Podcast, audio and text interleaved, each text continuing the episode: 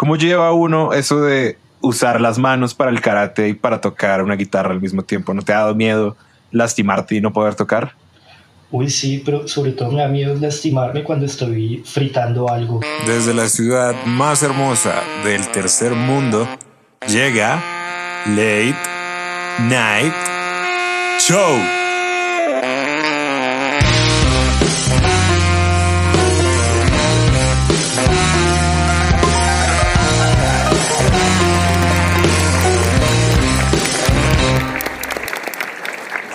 Gracias, gracias, muchas gracias. Bienvenidos a Late Night Show. Yo soy David Botero, este es el episodio número 3. Es creo el día 137 de la cuarentena y la verdad esta ha sido una gran semana. Por una parte, le han dado casa por cárcel a Álvaro Uribe Vélez. Y yo me pregunto, ¿dónde empieza y termina tu casa cuando eres dueño del país? Pero bueno, lo de la cárcel no es lo único. Las buenas noticias no terminan ahí. Además, Uribe da positivo para co COVID-19. En otras noticias, los gimnasios están a punto de abrir en Bogotá. Y los bogotanos celebran porque ahora van a poder volver a pagar 39 mil pesos al mes por un gimnasio al que no van a ir. En cuanto a noticias internacionales, Trump ordena a las empresas de Estados Unidos finalizar cualquier operación y cualquier clase de negocio con TikTok y WeChat, según él, para proteger la información de la nación. Pero todos en el fondo lo sabemos muy bien. Él quiere conservar su lugar como el payaso número uno de América. El Chavo del 8 sale del aire luego de casi 50 años ininterrumpidos de transmisión. Parece que la disputa se dio por un problema de derechos entre Televisa y la familia de Roberto Gómez Bolaños. Supongo que al dueño de Televisa y a Florinda Mesa no les alcanza para una segunda mansión. Por las cuestiones del COVID y la cuarentena, se cancela en Estados Unidos y en el mundo el estreno de Mulan, pero estará disponible en Disney Plus por nada más y nada menos que 30 dólares. Disney deshonor. Deshonor sobre tu familia, deshonor tú, deshonor sobre tu vaca. Recuerden seguirnos en Instagram como Late Night Show, en Twitter como Show Late o en Facebook como Late Night Show. Pueden escucharnos en Spotify, Google Podcast, Apple Podcast, Anchor, Evox, Spreaker y YouTube. Si hay alguna otra plataforma en la que no estemos presentes, pero que sea de su agrado, por favor escríbanos y nosotros con gusto pondremos el programa ahí. También recuerden que si quieren apoyar este proyecto, compártanlo con sus amigos, enemigos, familiares, vecinos, colegas y amantes. El invitado de esta noche es un amigo de un amigo. Es ingeniero de sistemas, pero de hecho ha estado en Rockstar. Ah, se podría decir que es un hombre de mundo, ha tenido un par de bandas de rock, ha tocado en la tuna, ha sido karateca, ha sido futbolista, ha huido de la ley, en fin, es un hombre que ha visto y hecho de todo. Con ustedes, Andrés Rincón, o como le decimos los amigos, Piñi.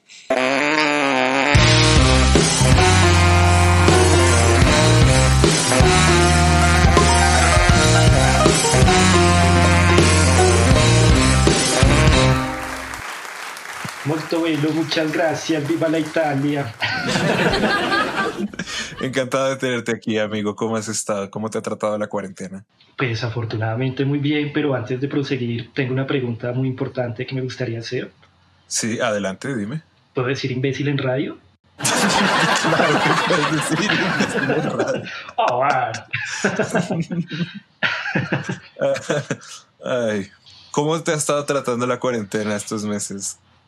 Fíjate que muy bien, a diferencia de, lo que pensé que iba a ser como de pronto más fuerte, como el tema del encierro, pues bueno, si es fuerte, me hace falta farrear, no lo voy a negar, salir, todo. Pero también lo he aprovechado mucho para dedicarme a mí mismo, como volver otra vez a mis hobbies, a mis pasiones, sobre todo lo que es la música. Antes de que empezara todo esto, tuve la oportunidad de comprar una guitarra y yo dije, no sé que nos van a mandar a cuarentena. La guitarra divina se llama Rey, como Rey Ayanami, la de Evangelio. Oye, nice. ¿Y tiene los colores como del traje? ¿O no, ojalá. es una Fender Stratocaster gris. Entonces yo dije en inglés Grey, no Rey, Rey Ayanami, sí, es Rey 01. Pero sí, ahí estado bien, bien interesante este tema. También toda la parte de, mejorar mis habilidades eh, como ingeniero en ciertas herramientas de programación. También me ha servido bastante para dedicarme mucho a mí en todo este tema. Por cierto, yo sé que tienes un complejo un poco con el con tu corte de pelo y quería saber con todo esto de la cuarentena que todo el mundo está súper abandonado, dejándose el pelo largo, contándome a mí, de hecho yo tengo el pelo muy largo justo ahora. ¿Cómo has llevado eso? Fíjate que me lo estoy volviendo a dejar crecer. Excelente. La primera vez que me lo dejé crecer fue cuando vi a los Strokes en el exterior del 2017, el día que partió mi vida en un antes y en un después. y haber visto al genio, al duro, al máster, no sé si la gente se ofenda o piense mal de Julián Casablancas, no me importa, para mí él es el rockstar por excelencia número uno de, de la generación y haber visto a ese man con esas mechas en vivo fue relevante para mí. Desde ese momento yo dije, al carajo, me voy a dejar crecer el cabello sí o sí. Y ahorita que estuve en cuarentena otra vez, yo dije, no, pues me lo voy a volver a dejar crecer y ahí voy. ok, muy bien. Ya me alcanzó a coger una moña y todo atrás. Ahí voy, ahí voy. Oye, a propósito de tus pasatiempos, sé que eres muy fan de la música y que tocas guitarra, pero también he sabido que practicaste karate en la Javeriana, ¿cierto?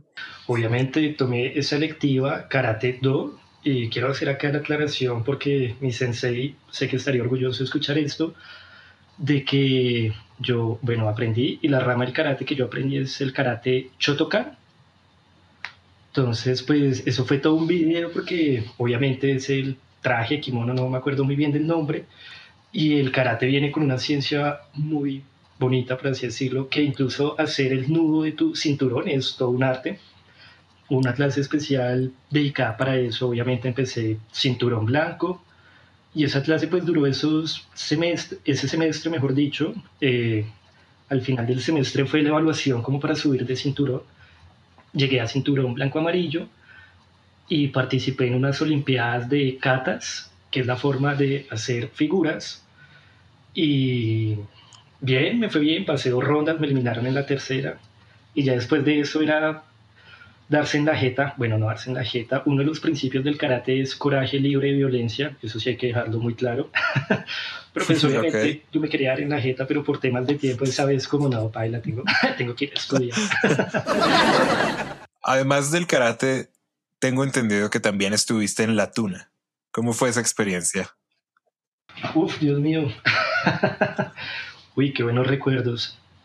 Yo era un estudiante un día de la primavera, normal, estaba en la universidad. y entonces llegó un amigo de un amigo muy cercano mío, Sebastián, creo que todos lo conocen con otro nombre que...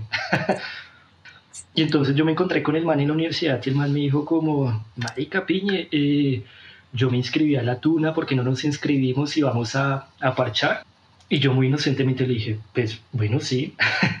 entonces yo fui y me registré a la tuna, me acuerdo. no, Andrés Rincón Piñeros, ta, ta, ta, muy bien. No, mira, los ensayos son los martes de 6 a 8. Y ya, súper bien. Y yo me inscribí, no fui al primer ensayo. La falta de disciplina, maldita sea. y me acuerdo que un sábado estaba aquí en mi casa en mis escasos ratos de tiempo libre viendo Los Simpsons y me entró una llamada como, hey, bulto. Y yo, ¿qué? ¿Bulto? ¿Qué? Me dijo, no, marica, hoy tenemos una presentación acá cerca a tu casa, ¿por qué no caes? Y yo, bueno, yo caigo y me dijeron, no, pues marica, pide un taxi, acá cuando lleguen nosotros te lo pagamos, esta es la dirección, eh, yo te arreglado bien. Qué buen servicio. Sí, excelente servicio. Y yo como... Entonces yo me alisté y todo, cogí el taxi, llegué, me lo pagaron. Y marica, llegamos a una casa lujosísima, de estas casas que quedan acá en las 170. Y yo como, bueno, ¿yo qué estoy haciendo acá? Y de lo primero que me acuerdo es que apenas llegué y los meseros como, joven. Había meseros. había meseros, ulala, habían meseros específicos para el trago, otros para la comida. Me dijeron, joven, ¿se quiere tomar algo? Y yo, bueno, sí, ¿qué hay? Me dijeron, no, mira, tenemos esto, esto, esto, esto. Y yo como, bueno, voy a tomar un guaro para empezar. Me tomé un guaro de shot y a medida que yo fui entrando a la casa me embutieron otros cinco guaros.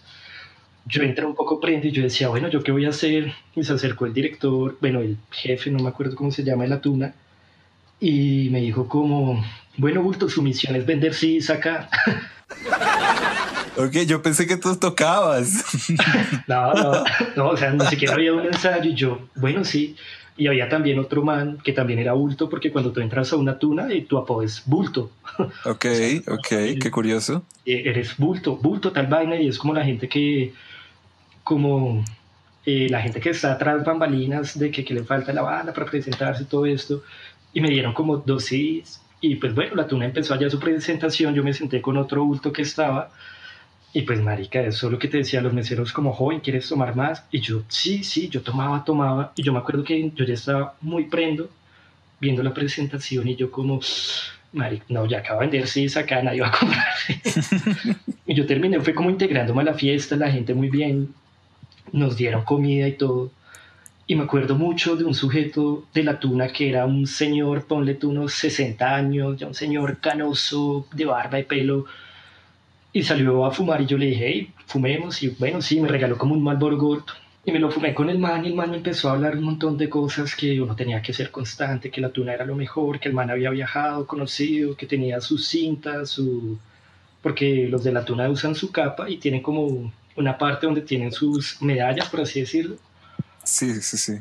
Y el cucho, ¿no? Súper inspirado y todo, pues obviamente seguí tomando, salimos re borrachos y yo dije, no, pues yo me voy a mi casa y me dijeron, no, bulto, vamos a ir a la casa de, de una amiga de la tuna que vaya a tocar otra vez la tuna, es gratis. Y yo, bueno, otra vez obviamente nos pagaron todo, llegamos a un apartamento como en Alhambra, que va, eso no había otra presentación y eso era seguir bebiendo como si no hubiera mañana.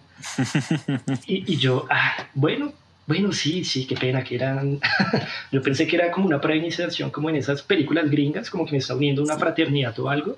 Sí, sí, sí. Y yo dije, no, donde me toque marcarme así como una vaca o hacerme un tatuaje, y no, yo desisto.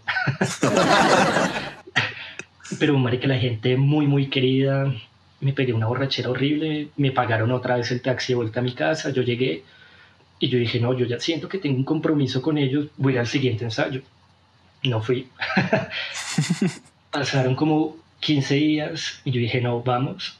Y ahí fui como al ensayo, pues obviamente solamente era el ensayo de los bultos, éramos como cuatro manes y nos teníamos que aprender el himno de la tuna, que es esta canción de Pasar la tuna en Santiago, la tuna compostelana, no recuerdo muy bien el nombre.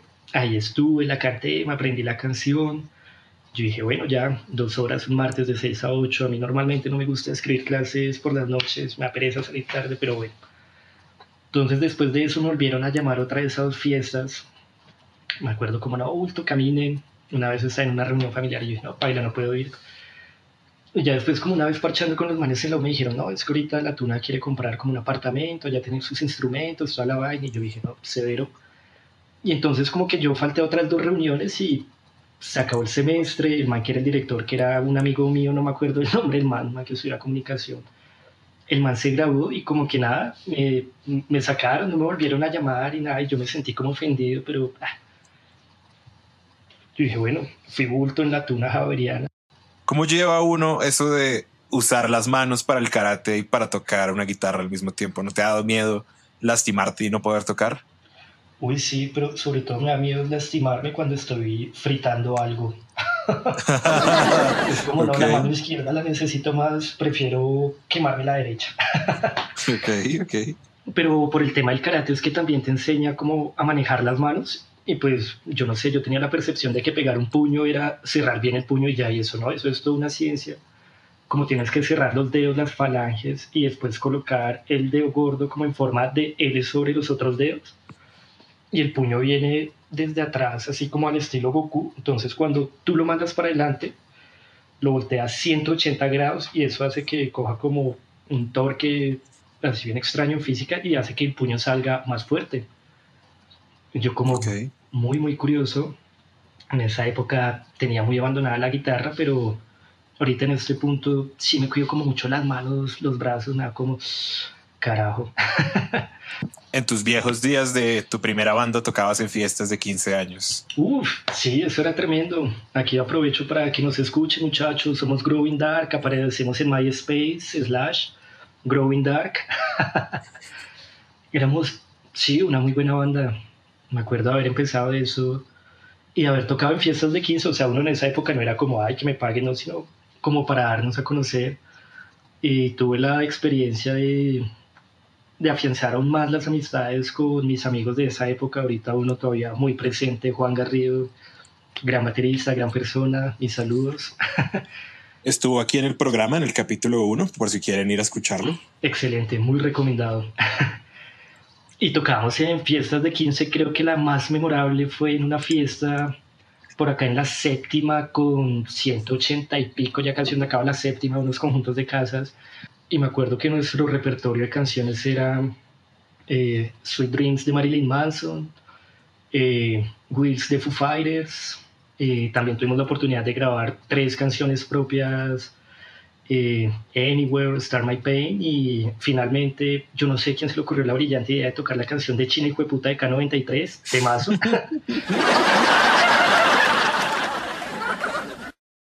Pues, marica, todo iba muy bien, la gente, la música. Y cuando empieza esa batería, y empiezan las guitarras, ese pogo tan HP que se armó al frente de nosotros, pues que la gente, yo no sé si habían parches que tenían rayas entre ellos y empiezan a hacer ese pogo tan bestial. Yo me acuerdo que estaba tocando y yo miraba como a Cruz, que era el otro guitarrista, y yo, marica, que no, sigamos tocando, repitamos la canción. Y me acuerdo que en una parte un man se cayó y se fue contra todo el bombo y la batería y marica se tiraron la batería, huevo. no, ¿qué es no vamos a poder seguir tocando. Y el man se tiró y como buena regla de todo pogo, como Dilson de la PS en Rock al Parque, cuando hay un pogo y alguien se cae, hey, muchachos, ayuden a parar al man allá. Y obviamente es ese sentimiento de fraternidad, de amistad, o sea, estamos en un pogo liberando energía, pero si alguien se cae, paramos y lo levantamos y seguimos claramente como debe ser, como debe ser. Exacto, es una de las lecciones más importantes de la vida. Y pues baila, se tiraron la batería y, nos, y me acuerdo que terminamos de tocar, guardamos todo y nos encerramos como en otro cuarto, porque afuera sí se armó la pelea, la batalla campal. Nosotros no, marica, acá amplificadores. y toda esta vaina, no, baila. Pero fue una experiencia muy, muy chévere haber podido tocar así en vivo y como la que fue nuestra despedida. no mentiras, despedida no, porque después tocamos varias veces. Fue una vez que nos invitaron al Hotel Cosmos en la 100, que eran los 15 de una amiga, y pues me acuerdo que eso nos tocó irnos de corbata, traje. Me acuerdo estar llegando al hotel en la camioneta de la mamá de Cruz, que siempre era la que nos ayudaba a cargar todo, la batería, las guitarras. Y entrando al hotel así estilo rockstar, yo con, ¿qué? 17 años, yo como, que eso es lo que quiero el resto de la vida me acuerdo que nos instalamos arriba, había como un pequeño escenario, éramos como la banda de fondo que tocaba. Y pues la gente comía, la fiesta de 15, pasó la quinceañera, dio las gracias y, y me acuerdo mucho de esa canción, de esa vez que tocamos la canción Wheels, la de los Foo Fighters. Sí. Y me acuerdo mucho que a mí el otro guitarrista me dijo, pues marica, aprovecha tú, sé la segunda voz y canta los coros cuando es When the wheels come down, when the wheels come. Y yo como, no, qué pena, y me colocaron el micrófono y esa fue como que solté toda la pena y yo dije, no, al carajo, y me acuerdo de estar tocando y cantando como los segundos coros y sintiéndome muy bien. Nos tomamos unas fotos muy ásperas, no sé qué pasó con esas fotos, y ya beber como siempre. como la vez que le preguntaron a Paul McCartney que cuál era su secreto para cumplir tantos años y llegar a viejo y tan conservado. Y el man simplemente se voltea Three Things, Sex, Rocks and Rock and Roll, y toda la gente, ¡ah! si lo dice Sir Paul McCartney, pues... Sí, si lo dice ah, Sir Paul McCartney, es por algo. Exacto, el hombre tiene toda la razón del mundo.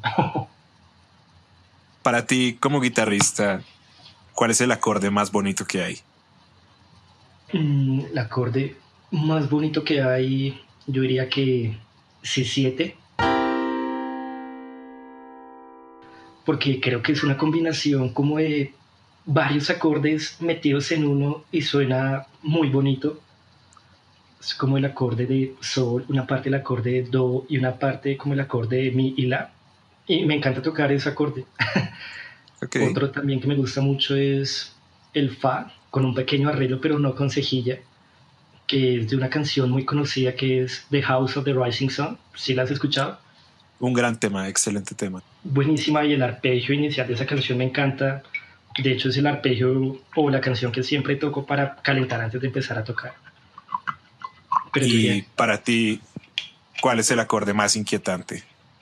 La forma en la que suena yo diría que son los acordes en quinta, porque suenan una vaina pesada, el acorde es muy fácil de hacer y cuando uno lo combina con esta técnica de pad mute, que es mutear las cuerdas y que suene como así pesado, se me hace que es algo muy, muy áspero y fácil de tocar, ya es tener más el ritmo y saber hacer bien los cambios en los tiempos y, y puedes sacar una buena melodía. ¿Hay alguna escala que te guste mucho tocar? La escala que más me gusta tocar es la escala de Do menor pentatónica,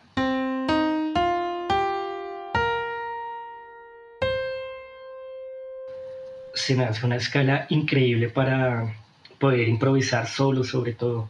Y además que lo bonito de las escalas es que tienen el nombre pentatónico porque la escala musical son siete, entonces le quitan dos notas, de ahí viene el nombre pentatónico. Y me gusta mucho que empieza en el primer traste de la sexta cuerda.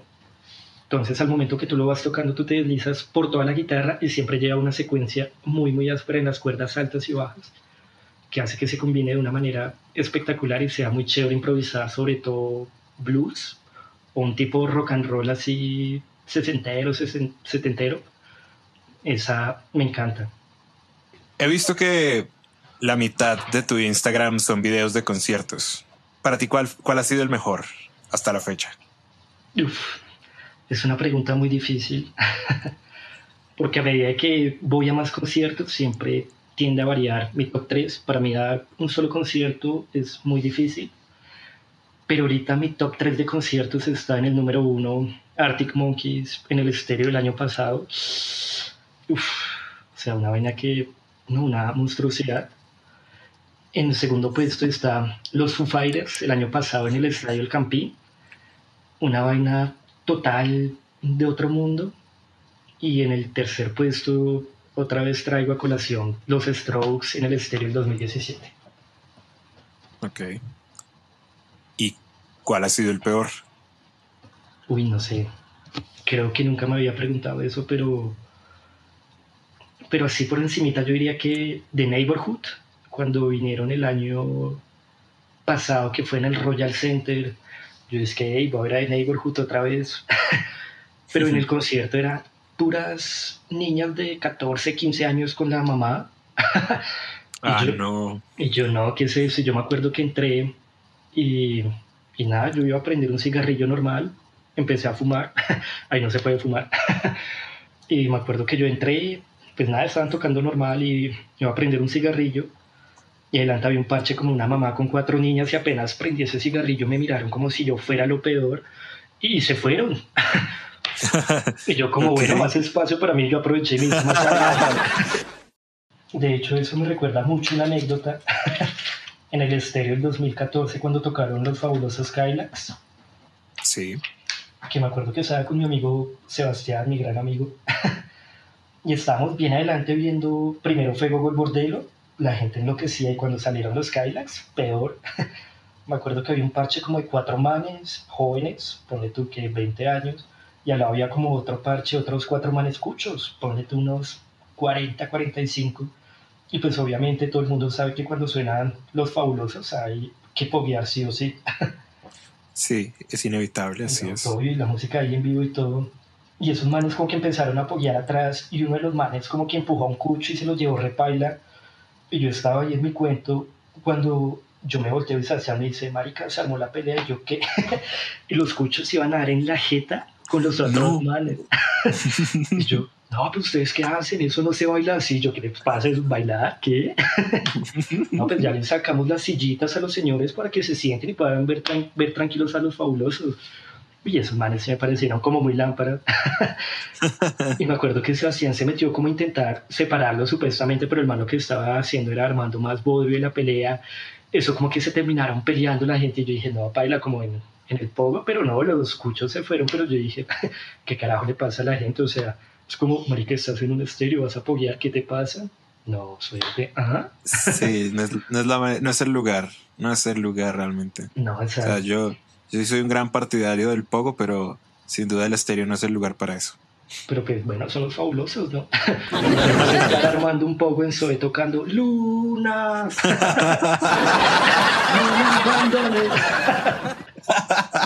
No, no, no es lo mismo, ¿sabes? Ay, a propósito del FEP, tengo entendido que alguna vez la policía te detuvo. ¿Cómo fue esa historia? Ese fue ese mismo día, de hecho. fue, fue una historia bastante curiosa. Fue mi primer estéreo en el 2014. Último día, ya los otros dos días habían estado súper bien. Y me acuerdo que yo ese día llegué con Sebastián, obviamente, y ese día estaba como todo el parche, amigos, Juan Garrido con un montón de gente, Diego, o sea, estábamos todos, éramos como un parche de 10, 12 personas creo. Y yo estaba con Sebastián y estábamos escuchando una banda de reggae, The Wailers. O sea, uno que intuye al escuchar esa banda y estarla viendo en vivo. Por supuesto, hay una ligera capa blanca en el aire. Exacto. y me acuerdo que, bueno, él estaba sacando ahí la bolsita de hierba. Yo estaba ahí esperando como para atacar la pipa, porque eso era como la pipa de la paz, que se pasaba para todo el mundo, todo el mundo fumaba. y eso creaba lazos bonitos de hermandad, de hecho. De hecho, sí, de hecho, sí. Y pues bueno, fue la primera ronda, se rotó como entre 10 personas, volvió, y yo me acuerdo que yo también estaba ya todo loco, como que le estaba atacando, y me acuerdo que alguien cogió y me rapó la pipa de la mano y me cogió como en la muñeca, como a intentar esposarme, y yo, ¿qué pasa? y yo volteé a mirar a Sebastián, le habían caído un tombo y un auxiliar, le quitaron la maleta, todos lo sacaron, a mí también me cogieron de la mano y me dijeron, nos vamos. Y yo volteé a mirar como el resto de gente, como, oigan muchachos, pero estamos todos. y yo volteé a mirarlos y ¿sabes qué hicieron? ¿Qué hicieron? Voltearon la cara para el otro lado como si no nos conocieran. y yo, bueno, si yo hubiera hecho lo mismo, yo entiendo, pero en ese momento Cuando uno le pasa no es tan agradable. y nos cogió la policía. Marica, estábamos viendo a los hijos de Bob Marley, escuchando reggae el último. Y estábamos bien metidos dentro de la multitud. Y nos fueron sacando ahí, era el tombo y dos auxiliares. Y fuimos pasando y cogieron a un gringo. Marica, el man se estaba fumando un porrito que va a pesar, weón. Era como decirle, venga, socio, tome, fúmese esto. ¿Qué pesar eso? Y fijo, el man, el man pagaría un dineral de plata por eso. Seguramente. Cogieron al gringo y a medida que íbamos saliendo cogieron a otro man que era el tipo encargado de los baños, güey. O sea, el man estaba trabajando. Nos sacaron hasta el final de la multitud y nos dijeron, bueno, a todos los vamos a requisar, díganos si tienen algo más. Si tienen algo más, si no nos dicen, nosotros los vamos a judicializar, los sacamos y esta noche están firmando sentencia y se van para la cárcel. Y yo- ¿Y yo qué? Pues marica, yo en esa época tenía mm, 20 años, yo como no, yo estaba muerto del susto. Obviamente con quien empezaron con el gringo, le dijeron como, por supuesto. no, váyase, todo bien. Mal para ellos. Después cogieron al man que estaban cuidando los baños, marica, le exculcaron toda la billetera, le hicieron quitar los zapatos, los tenis, todo. Y el man dijo, no, es que yo trabajo acá, yo trabajo acá, si quiere llamo a mi jefe. Y vino el jefe, Pobrecito. y vino, Es mi primer día. Estaba con nosotros de- No, pero ese man sí estaba rellevado. Y obviamente llegó el jefe, lo vació, pero pudo sacar al man, al man no le hicieron nada. Oye, a todas estas siempre he querido saber de dónde vino el apodo Piñi. Uy, esa es una historia muy antigua. Viene de, bueno, de mi legado familiar, mi abuelo por parte de mamá, el señor Ramiro. y el apellido Piñeros, él me cuenta siempre que, que el, apellido, el apellido Piñeros venía de la gente que cultivaba las piñas. Entonces eran los piñeros y ese apodo pasó, pasó y llegó a mi abuelo. y eran los piñeros. Yo cuando estaba en el colegio, como en séptimo más o menos, había otro man que se llamaba Santiago Rincón y yo Andrés Rincón. Entonces al man le decían Rincón y a mí me decían como no, no le podemos decir Rincón y yo no me acuerdo quién salió con la superidad y me dijo Piñe. Y yo, hey, eso me gusta. y entonces me empezaron a decir Piñe y en esa época estaba como los Sharpies y todo eso.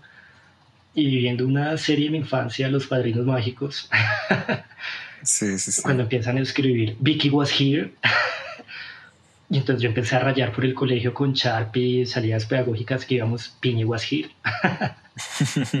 y pues nada, empezó como el piña a coger mucha fuerza y finalmente me quedé como piña. De hecho, la gente ahorita que me dice por ese nombre son amigos de mucho tiempo atrás o amigos de mucha confianza. Entonces el piña ha estado sobreviviendo que me, que me parece interesante y chévere esa. ¿Dónde ha sido el lugar más arriesgado donde has escrito Piña Was Here? Uf, yo me acuerdo que en, en Chicaque creo que hay un parque natural. sí, sí, sí. Que una vez fuimos con el colegio, íbamos con un guía y eso me acuerdo que era camine, camine. y estaba obviamente con mi gran amigo Juan. me dijo, Marica, te apuesto a que tú no eres capaz de escribirlo detrás del mapa de información. Que era madera y adelante estaba pegando el mapa. Y yo dije, no, pues sí, here. y finalmente llegamos como al almuerzo y me acuerdo que el guía entró como todo imputado a decir como, bueno muchachos, por favor, no hay que rayar las instalaciones, el que rayó eso, ¿quién fue? Marica, a mí se me bajó todo y yo, no, me van a, no, Dios mío, pero el marcador cae la madera, ¿no? Pero esa, o sea, estaba como en octavo, creo, pero para mí fue como, no, qué susto, el guardavoces, el guardaparques. ¿Quién es el tal Piñe? Pero sí, creo que fue, ¿sabes? Obviamente susto de ser como adolescente y como hijo de madre. Pero no sé, tengo ganas de hecho volver al parque y mirar si de pronto sigue ese mapa y, y sigue de pronto ahí mi, mi escritura. De pronto puedes seguir, ¿sabes? Ese tipo de lugares no tienen tanto mantenimiento. Viviste casi toda tu vida en Castilla, Uf. pero que luego te mudaste como a los lados de la 170. ¿Dirías que ese momento de mudanza marcó algo en tu vida? Sí. y lo más específico que marcó fue el inicio de esta travesía de tomar los viernes y sábados. Porque me acuerdo okay. que recién me mudé, obviamente me quedaba muy cerca, bueno, no muy cerca, pero me quedaba más cerca del colegio. Y pues era toda la goma de, hey amigos, estoy viviendo cerca. Y me acuerdo que la primera vez invité, éramos como ocho personas aquí en mi casa. llegamos a eso del colegio que tú llegabas a las 3, mis papás estaban trabajando, no había nadie en la casa y yo dije, no, pues tomemos. Compramos una botella de Absolute, eh, jugo de naranja y empezamos aquí a tomar. y pues mi apartamento tiene balcón y ya como hacia un parque, una calle. Y me acuerdo mucho que estábamos como todos ahí fumando en el balcón y me entra una llamada de mi mamá me dice, hola, ¿tú qué haces? ¿Dónde estás? Y yo, no, mamá, aquí en la casa. Y me dijo, ah, ¿estás fumando? y yo, ¿qué? ¿Fumando? Y me dijo, sí, hace que yo te estoy viendo acá, yo ya voy a llegar al apartamento, los veo allá todos en el balcón fumando. y yo como, no, Dios mío, obviamente todos prendidos, bajamos ese vodka, el jugo antes de que llegara mi mamá. Y pues después de eso se institucionalizó mucho en el colegio que los viernes era la casa de piña. y también me acuerdo que era como, no, pues está como muy mal tomar en los parques, mal visto. Y entonces bajamos al depósito, que es un depósito grande, no estaba ocupado, y nos poníamos a tomar en el depósito. y yo decía, como no, pues, o sea, en esa época era como, hey. Pero sí, algo que cambió mucho fue que, o sea, todo lo que fue noveno y mitad de décimo era viernes en la casa de Piña a tomar. ah, qué buenas épocas. Hay quienes dicen que es mejor amar y perder que nunca haber amado. ¿Tú qué opinas de eso? Sí, sí, yo diría que sí. O sea, yo tengo mucho como filosofía de vida que es mejor hacer algo y después arrepentirse de haber aprendido, vivido, conocido, que, es, que haberse quedado con la duda de que, uy, que hubiera sido, sí. Entonces, como que, sí prefiero siempre como ya sin mente hacerlo y que pase lo que tenga que pasar. Obviamente todo desde un sentido muy responsable. Ok.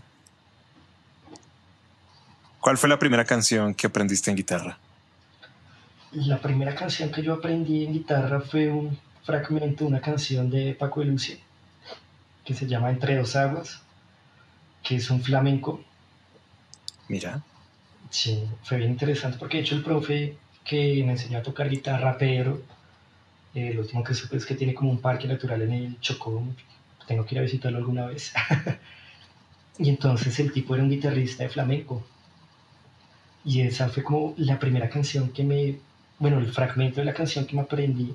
Entonces ahí fue como eso, pero ya como más a gusto personal mío, de una banda que siempre me marcó, que sigue presente hasta mis días es Nirvana.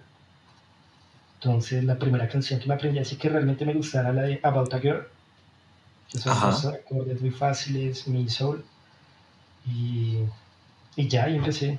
De hecho, el grupo que más me hace canciones es de Nirvana. ¿Y por qué la guitarra? ¿Por qué no el piano o, o algún otro instrumento que te hizo llegar ahí? Mm, esa es una historia muy curiosa. Se remonta más o menos cuando yo tenía como 13, 14 años. Yo tenía un amigo en el conjunto y el man se, se acaba de comprar un Nintendo Wii y se compró este juego Guitar Hero. Sí, sí, sí. Grandes recuerdos con Guitar Hero. Uf, total. Y obviamente también se compró la guitarra. Y me acuerdo que mi plan de todos los viernes y sábado era ir a la casa del man y tocar, tocar guitarra. Y yo decía como, no, esto es muy, muy áspero.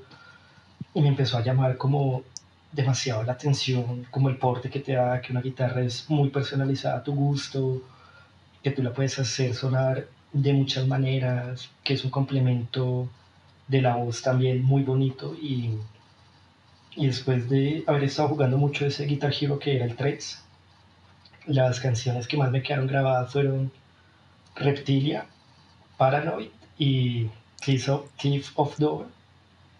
Y ahí después de eso fue como, no, yo quiero tocar guitarra, sentí como un llamado muy interior que me decía, o sea, si la tocaba en un juego, como en la vida real ya sería más interesante y, y ahí empecé. ¿Cuántos años han pasado desde entonces? Como 11 años. Pero tocar es de los mejores hobbies que se puede tener, de hecho. Total. Lo recomiendo a todo el mundo, cada quien encuentre su instrumento, por favor. Hágalo, por favor. Eh, ¿Cuál es su canción favorita, la que más te gusta tocar? Eso es una muy buena pregunta, viejo Piñi. Yo depende de mi estado de ánimo, ¿sabes? Yo soy un tipo con emociones muy brillantes y muy oscuras. y dependiendo de mi estado de ánimo, toco una cosa o la otra. Pero aún con eso, hay una canción con la que siempre me encuentro como bien, bien, bien en medio, como Full HD. Y es Hort de Johnny Cash que aunque para muchos es una canción muy oscura, yo la encuentro como muy catártica de tocar, me hace sentir muy bien en los peores momentos y como que en los buenos momentos me hace pensar como las cosas podrían estar peor, hay que disfrutar de cómo están las cosas ahora. Entonces, Heart de Johnny Cash me gusta mucho. No, y la canción de Johnny Cash, tremenda canción. Sí, que, que además un dato curioso ahí, Cash tiene una vaina que a mí me encanta y es que el man se sabe robar las canciones. Esa canción original de Nine Inch Nails, pero este man la hizo suya.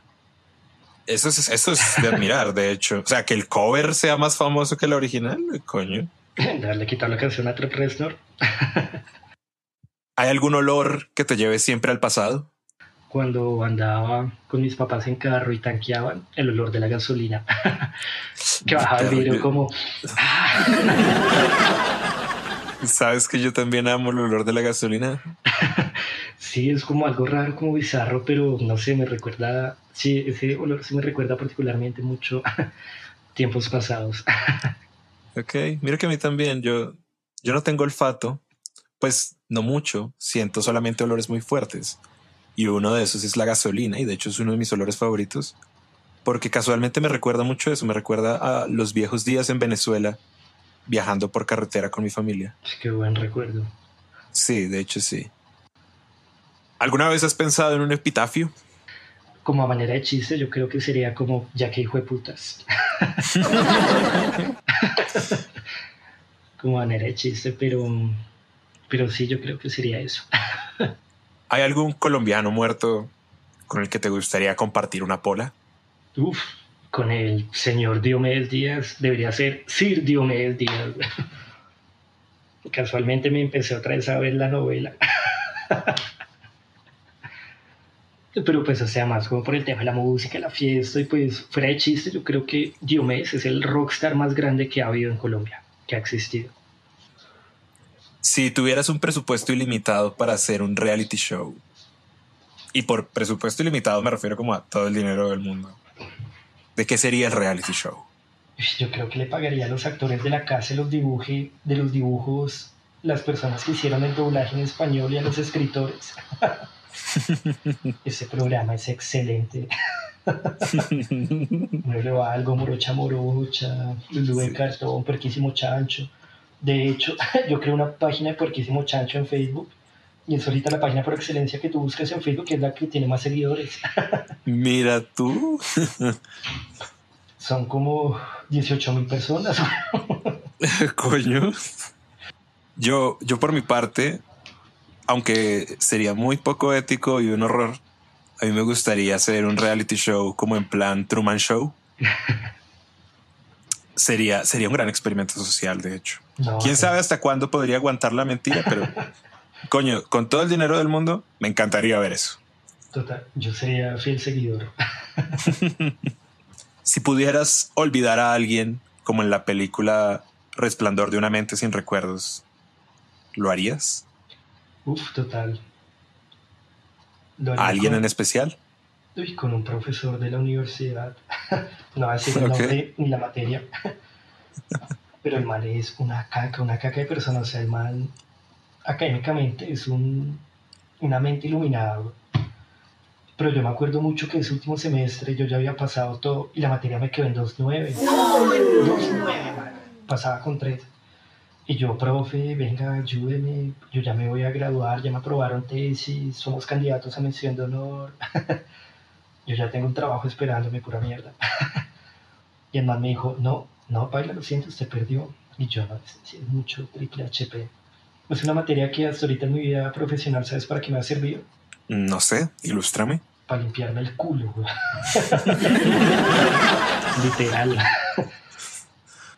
Em, he escuchado que le has hecho conejo a los taxistas en más de una ocasión. no, solamente ha sido una, valga la aclaración. Ok, ok, había escuchado otras versiones, pero quisiera saber, ¿aquella vez fue por dinero o por adrenalina? No, yo, yo ni sabía, yo fui víctima de la ocasión. De hecho, fue una historia bastante curiosa. Estaba otra vez con mi gran amigo Sebastián.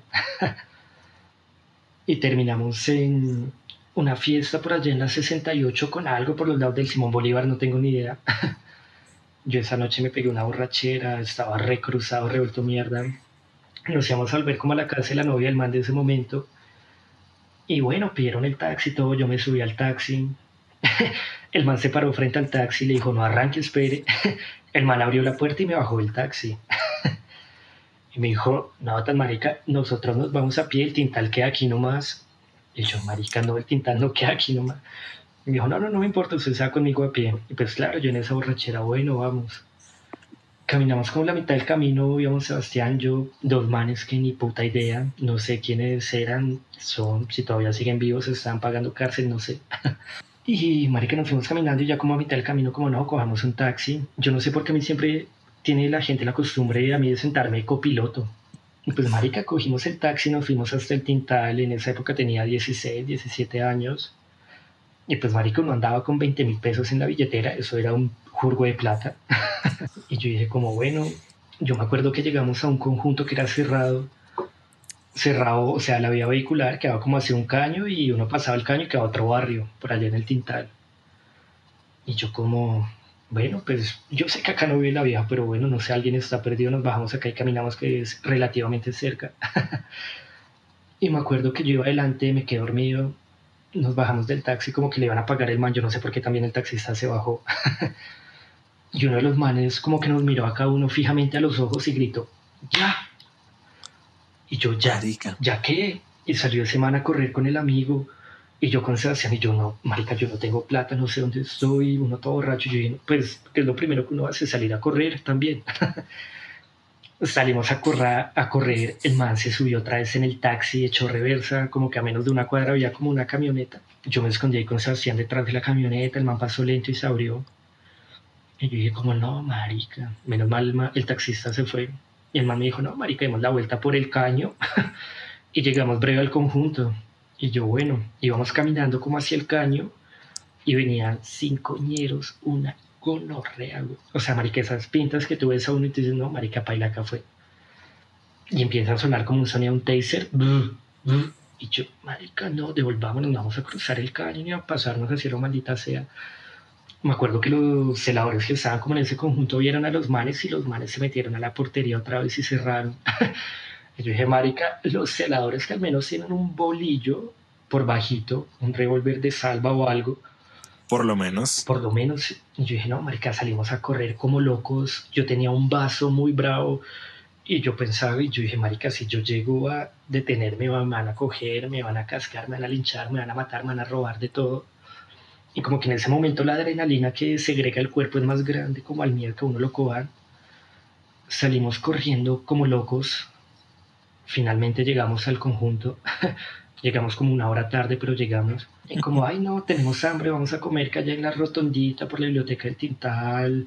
Hay gente vendiendo a estas horas un puesto ambulante, como, no, marica, bueno, vamos. Y creo, yo no comí, yo me tomé un tinto y me fumé un cigarro, de hecho. Es lo único que uno puede meterle al cuerpo después de eso. Sí, no, paila, de tanta adrenalina, tanto susto, no, paila. Y estamos ahí, llegó y parqué un taxi, dos taxis, tres taxis, y como que se armó un convoy de, un convoy de taxis, güey. Ahí al frente, y yo cagado con nosotros, con Sebastián y los otros dos manes, y como, nuestros manes nos están buscando, y la vieja el chuzo quería reto viejo muchachos, que les pasa? No, es que esos manes nos están buscando, nos quieren linchar. y la vieja dijo, no, muchachos, vengan, háganse acá detrás de la carpa, como donde tengo la parrilla, escóndanse. Nos escondimos los cuatro. Y obviamente llegó el taxista con otros tres taxistas. O sea, marica, tú te imaginarás el miedo tan hijo de puto, ¿no? Con 17 años. Un convoy de taxis que tú no tenías para dónde salir a correr, que sí o sí te iban a coger.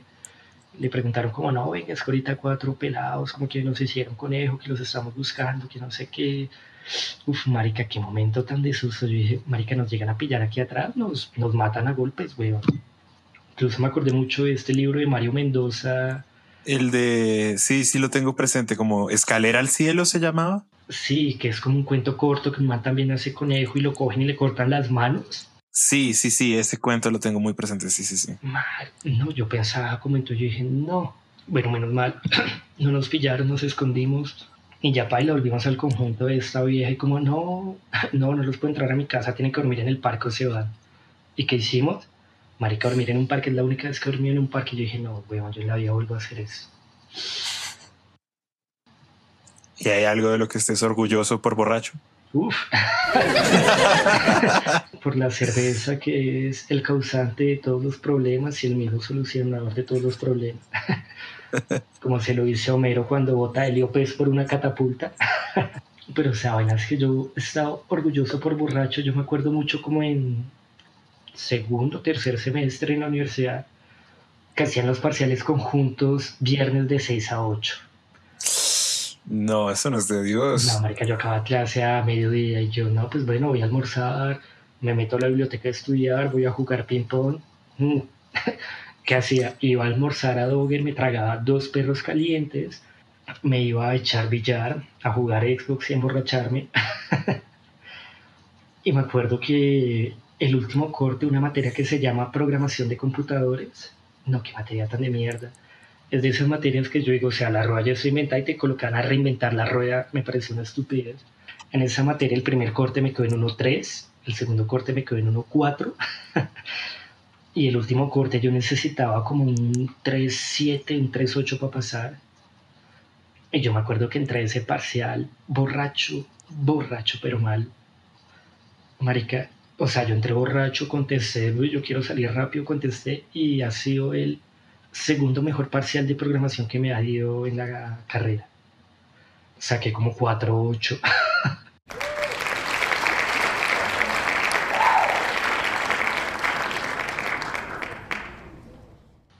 ¿Tú crees que vale la pena pagar tanto por los conciertos? Sí. o sea, puede ser una banda de culto muy brava, no sé, que venga metálica, por poner un ejemplo muy conocido. Que sea como, que es una banda de culto que están tres de cuatro integrantes de los originales, bueno, por así decirlo digo, pues marica, si o sea es plata de los manes, bien ganada, que yo digo, marica, me brindaron una experiencia que hasta el día que me muera voy a recordar de cabeza. ¿The Strokes o Arctic Monkeys? No, marica. Preguntarme como a quién quieres más, a tu mamá o a tu papá. Yo quiero más a mi mamá.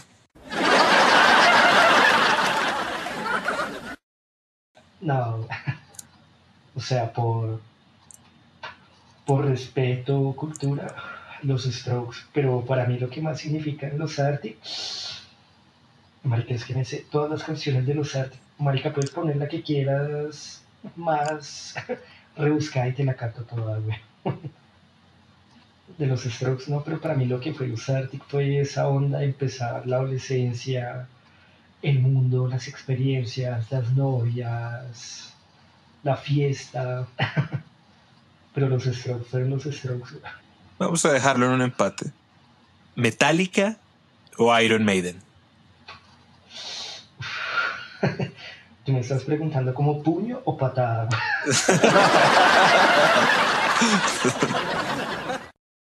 es que bueno, de hecho yo empecé a escuchar primero Iron Maiden me acuerdo mucho estando como en séptimo, lo que fue Run to the The Trooper, Fear of the Dark, To Midnight, To Midnight.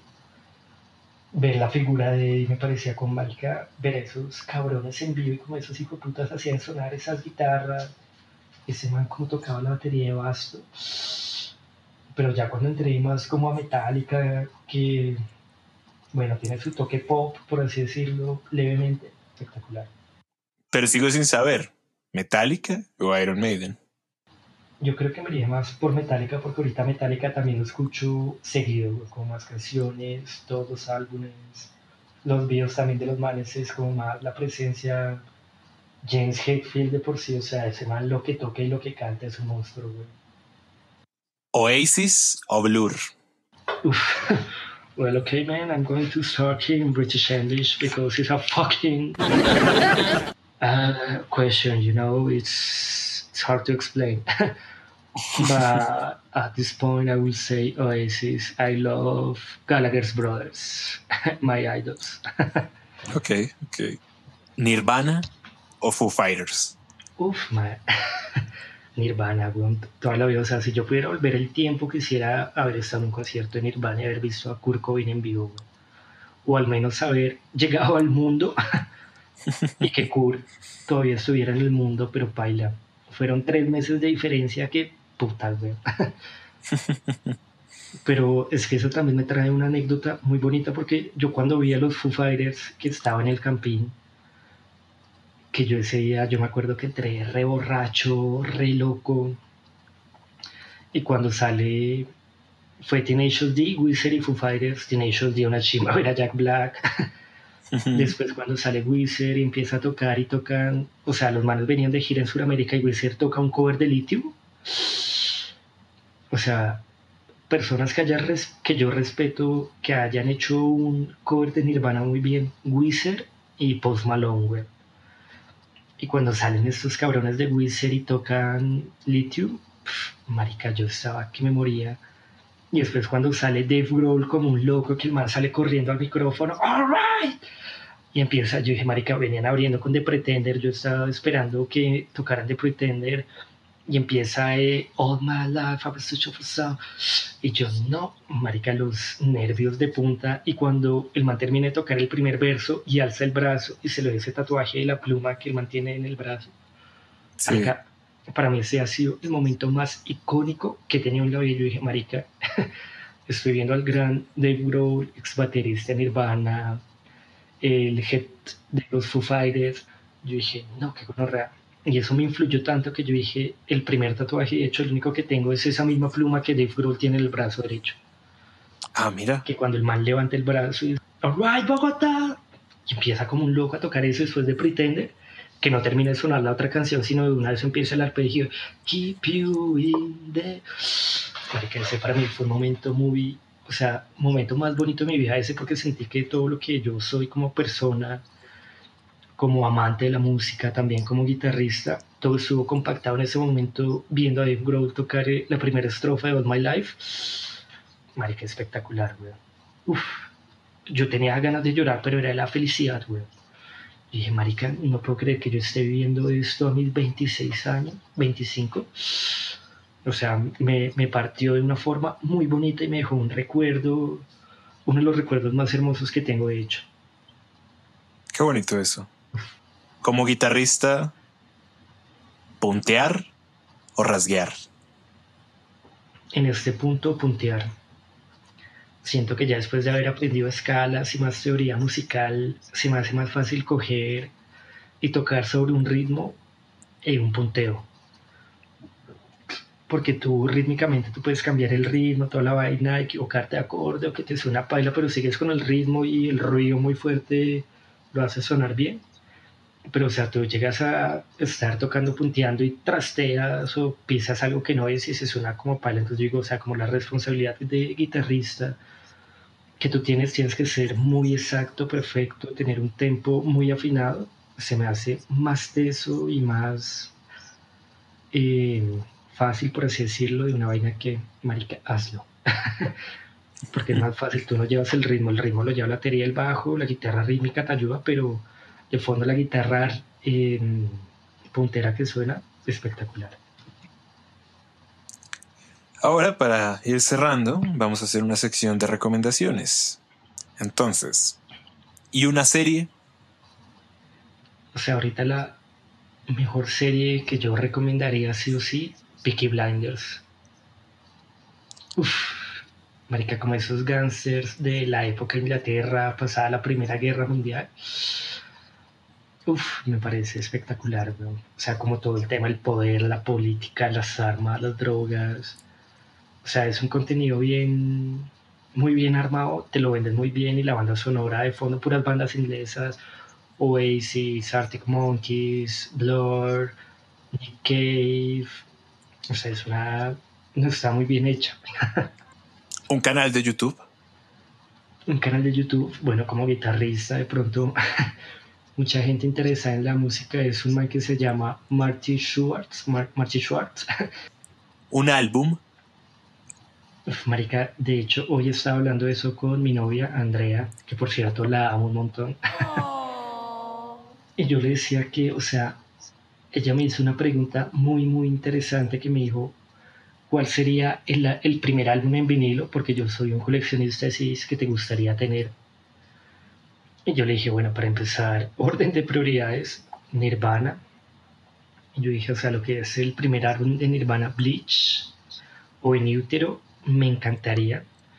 Pero realmente ya como persona, ser humano, guitarrista, un álbum de que me sé la mayoría de las guitarras y que líricamente fueron letras que en su momento me impactaron mucho las tengo muy presentes. El tercer disco de los Arctic Monkeys, Humbug. Marica, para mí ese álbum es la perfección musicalmente y líricamente. Tiene unos temas que yo digo, Marica, impresionante como este cabrón de Alex Turner hizo para escribir hecho. De, eso, de hecho, hay una historia muy curiosa que Alex Turner cuando estaban grabando este disco él mantenía como su cuadernito donde escribía las letras y como que una vez en una borrachera a los manes en el estudio al man le robaron el cuaderno, güey. Verga. Y el man ya tenía escrito, marica, casi todo el maldito álbum. y pues, marica, tú te imaginarás eso, marica, que a ti te roben como todo el trabajo, fue puta, güey. Y entonces lo que el man hizo después de eso fue lo que yo más o menos me acuerdo de las canciones y otra vez las volvió como a escribir. ¿Una comida? Hmm. Marica, eso no lo dudo, las alitas. Soy fiel amante de las alitas, de, de hecho hace un mes estuve cumpliendo años. y marica, desde que empezó la cuarentena yo dije, quiero alitas de Buffalo Wings, quiero la salsa más picante.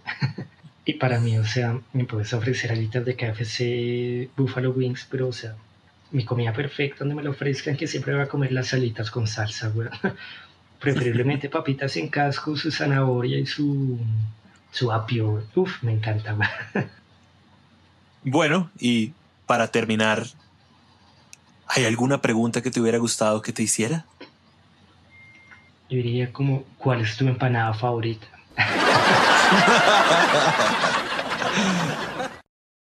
Supongo que eso lo podemos averiguar en otro programa.